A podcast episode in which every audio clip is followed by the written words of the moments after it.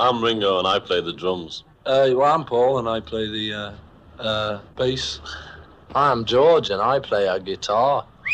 I'm John and I too play a guitar. Sometimes I play the fool.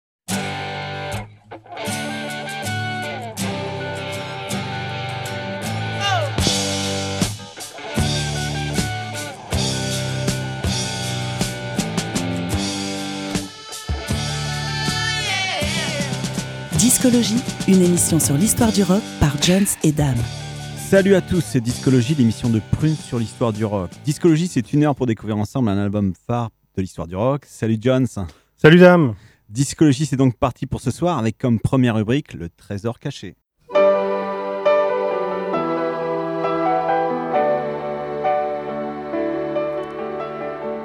Le trésor caché de Discologie. Ce soir, avec ce trésor caché, nous partons au Japon à l'écoute d'un petit bijou, une musique mystérieuse et instrumentale, une musique de publicité, pour une marque de la boisson nationale nippone, le saké.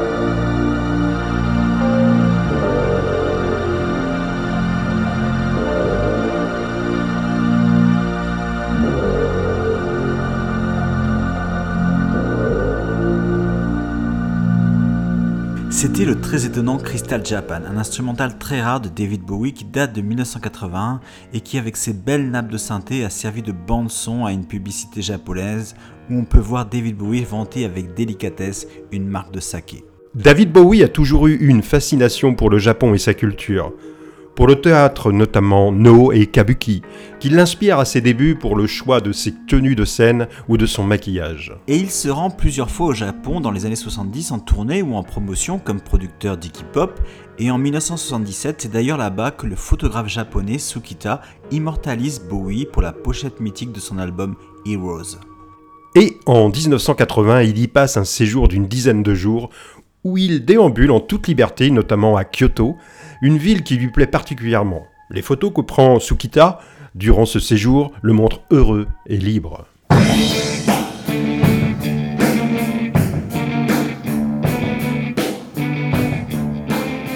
L'album phare de Et Discologie. donc ce soir, vous l'avez peut-être compris, nous allons continuer de déambuler dans une ambiance japonisante en consacrant une émission à l'influence de l'archipel nippon sur le rock anglais des années 70. Notre album phare est le troisième album Quiet Life, publié en 1979, du groupe anglais originaire du sud de Londres et qui s'appelle justement Japan. Un des représentants du courant des nouveaux romantiques, au même titre que Spandau Ballet ou encore IBC. Les Nouveaux Romantiques, c'est un mouvement musical et vestimentaire qui vient d'Angleterre et qui fait partie de la New Wave, né à la fin des années 70 en réaction surtout avec le mouvement punk. Les nouveaux romantiques puisent leur inspiration dans la période glam de T-Rex, de Roxy Music et David Bowie, en s'habillant de manière très distinguée tout en n'hésitant pas à se maquiller de manière ostentatoire. Mais en même temps, par rapport à la période glam, la guitare électrique n'est plus l'instrument de référence. Celle-ci est remplacée par la grande présence des synthétiseurs et des sons électroniques. Le groupe Japan se forme alors en 1974 autour des frères Bat, David, chanteur et auteur-compositeur, et Stephen, le batteur, mais aussi leurs amis, le claviériste Richard Barbieri et le bassiste Mike Carn. Ils sont rejoints l'année suivante par le guitariste Rob Dean. Comme les frères Bat sont tous les deux admirateurs des New York Dolls, ils changent tous les deux leur nom pour se rebaptiser David Sylvian à la manière de Sylvain Sylvain, le guitariste des Dolls récemment disparu, et Steve Johnson pour sonner également comme David Johansen, le chanteur des New York Dolls. Et c'est vrai que pour leurs deux premiers albums, publiés en 1978, Adolescent Sex et Obscure Alternative, ils ont un son très glam rock, qui ne rencontre pas, il faut le souligner, un franc succès au Royaume-Uni. On les écoute en passant un extrait d'Adolescent Sex avec The Inconventional et on enchaîne ensuite avec Tokyo Joe, un, titre de 1977 de Brian Ferry, le leader de Roxy Music, une de leurs idoles avec David Bowie. Tokyo Joe a un témoignage évident de la fascination de la pop anglaise de cette époque pour le Japon.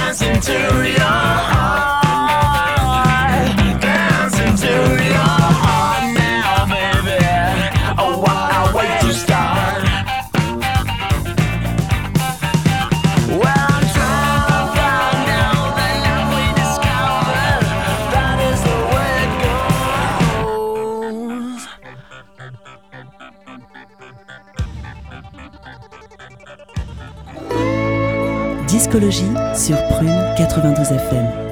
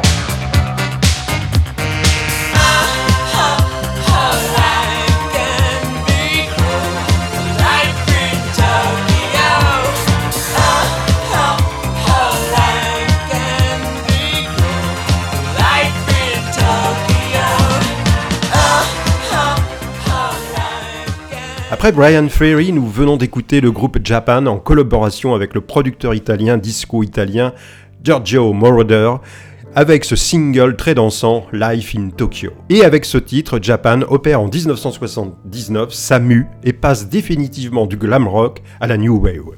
Après le relatif insuccès des deux premiers disques, Japan est à la recherche d'un nouveau producteur pour son troisième album. Et c'est justement l'ancien producteur des Roxy Music et de Brian Ferry, John Punter, qui est choisi par le groupe. Richard Barbieri, le claviériste du groupe, se souvient. Nous le voulions évidemment comme producteur à cause de son travail avec Roxy Music, mais lors d'une réunion, chez notre manager, nous nous sommes juste assurés qu'il aurait la bonne personnalité pour qu'on puisse travailler ensemble.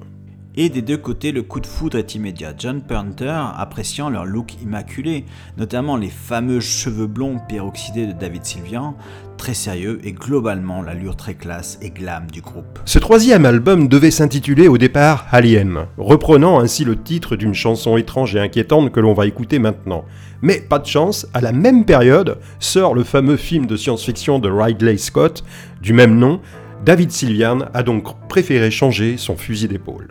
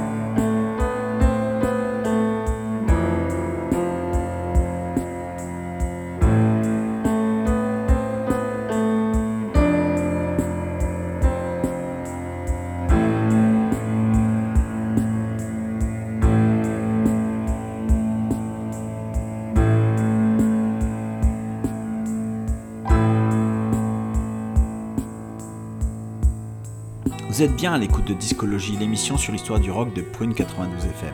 Et ce soir, notre album phare est le troisième album du groupe anglais Japan, Quiet Life, sorti en 1979. Après Alien, c'est Despair, un titre où David Sylvian chante en français le désespoir agréable des artistes de demain.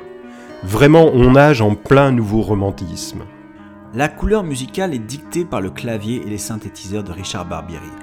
La section rythmique est complètement en phase avec ce son synthétique devenu à la mode depuis l'album Low de Bowie, à la mode, comme le dit la chanson In Vogue.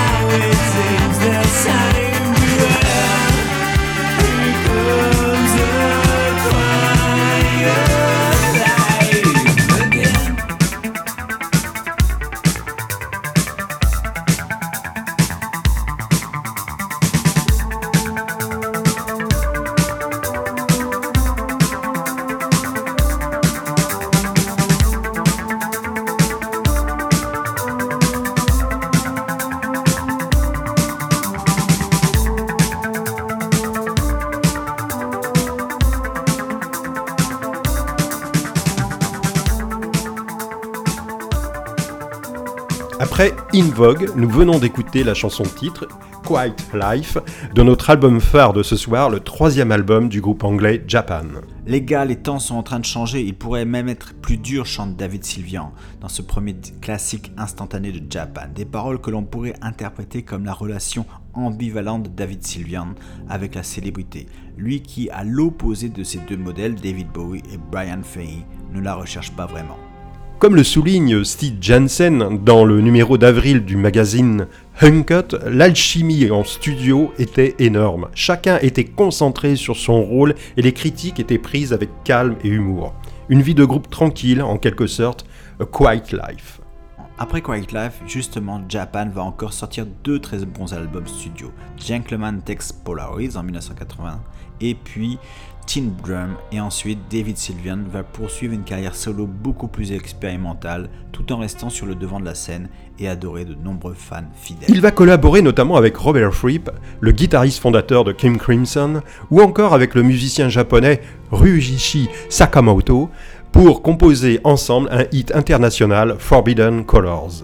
C'est-à-dire la chanson clé de la bande originale du film Furio du réalisateur nippon Nagisa Oshima avec un certain David Bowie, toujours lui, à l'affiche. Un film qui se passe d'ailleurs dans un camp de prisonniers japonais sur l'île de Java en Indonésie en 1942.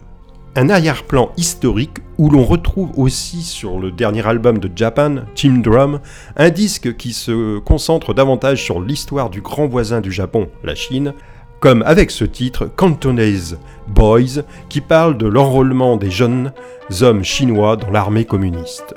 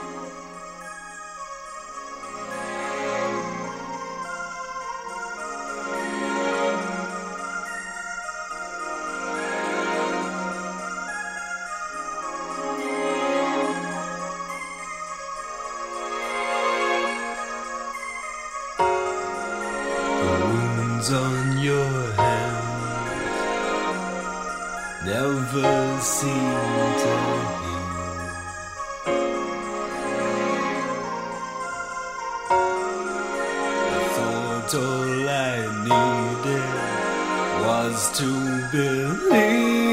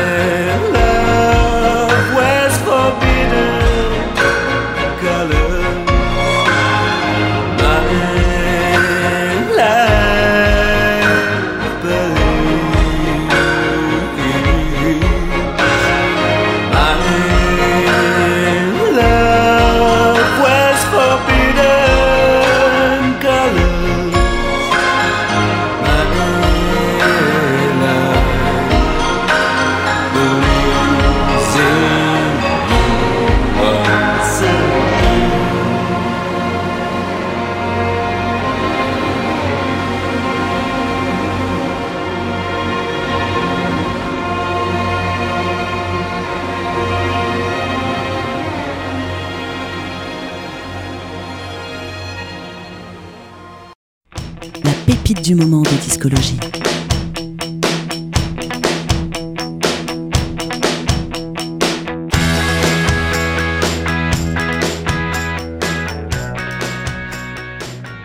Avec la pépite du moment, nous restons au Japon à l'écoute d'une jeune chanteuse originaire de la préfecture de Nagano, Utena Kobayashi, avec Monteng Tao. On écoute sa dernière chanson parue il y a deux semaines. C'est un titre très doux, très aérien, très ambiant, qui correspond bien au climat d'un jardin japonais, zen et apaisant, à l'image un peu du Quiet Life de Japan.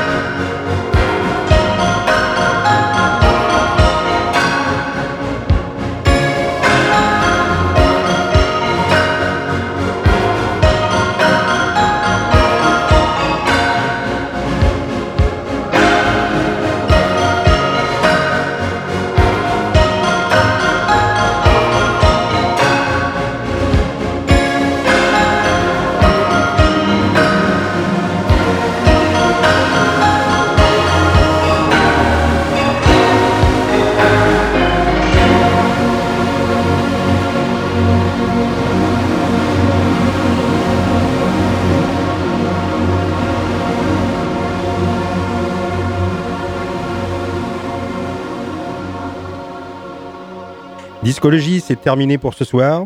Bonsoir dame. Salut Jones. À mardi prochain, 21h sur Prune 92 FM pour une nouvelle émission de discologie et on passe la main à nos amis d'Iron Malt. Discologie, c'est terminé pour cette semaine. Retrouvez l'émission en podcast sur le www.prune.net à la rubrique Discologie.